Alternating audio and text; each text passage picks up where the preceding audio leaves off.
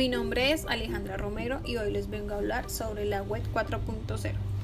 En el 2016 empezó la web 4.0 y se centrará en ofrecer un comportamiento más inteligente, más predictivo, de modo que podamos con solo realizar una afirmación o petición poner en marcha un conjunto de acciones que tendrán como resultado aquello que pedimos o decimos.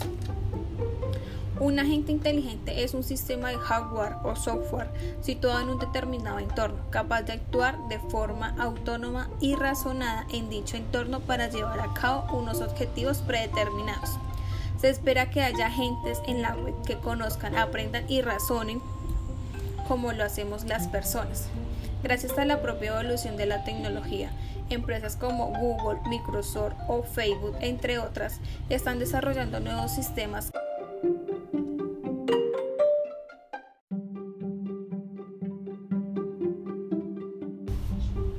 que serán capaces de procesar información de forma similar a como lo haría el cerebro humano.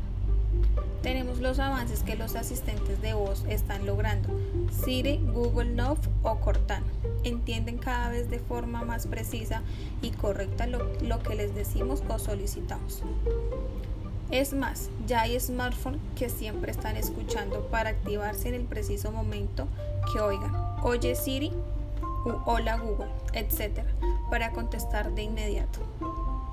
Otro indicador de hacia dónde vamos son los bots. Son programas de interacción que traerá la web 4.0. La web 4.0 será una web inteligente, abierta y adaptativa en la lectura de los contenidos digitales y podrá reaccionar en la forma de ejecutar y decidir lo que se ejecute personalizando para cada usuario la información. Atributos principales. Es una capa de integración necesaria para la explotación de web semántica y sus enormes posibilidades. Se fundamenta en cuatro pilares fundamentales. Primero, comprensión del lenguaje natural y técnicas de speak text. Segundo, nuevos modelos de comunicación máquina a máquina.